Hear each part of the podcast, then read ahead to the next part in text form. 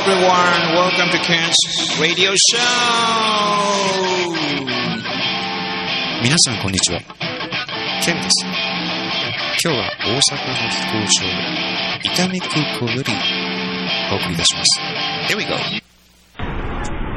僕は今、伊丹空港、大阪の伊丹空港にいます。まあここからあの成田まで国内線で飛んで、それから成田から直行便で JFK エアポートに飛びます。えー先ほど電話がありまして、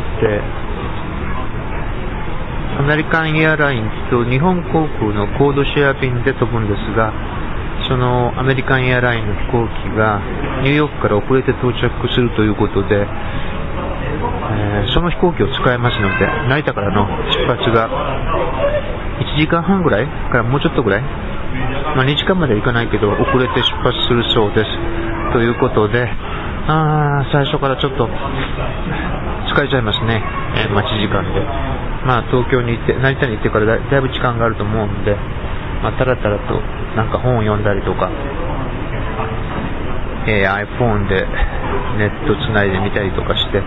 間を潰します。今日はね、ものすごいいい天気でね、えー日本はね、祝日なんですけど、今日は金曜日で土日と3連休になってます。いい天気でね、えー道もすごい混んでました。行楽客で。急に涼しくなりました。もういきなり秋です。先週も連休だったんですけど、先週の連休はもう夏みたいなものすごい暑い日で、プールとかはすごい混んでましたけど、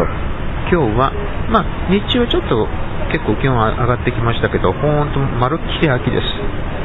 朝なんかは本当に寒かったぐらい。そんな感じですけど、いい天気で、えー飛行機もスムーズに飛ぶことと思います。ニューヨークの天気はね、えーなんか悪いっていうふうに聞いてます。雨が降って気温も低いっていうふうに、え3日ほど前にニューヨークの友達からメールがありましたけど、今日の朝のメールによると、ニューヨークもちょっと天気回復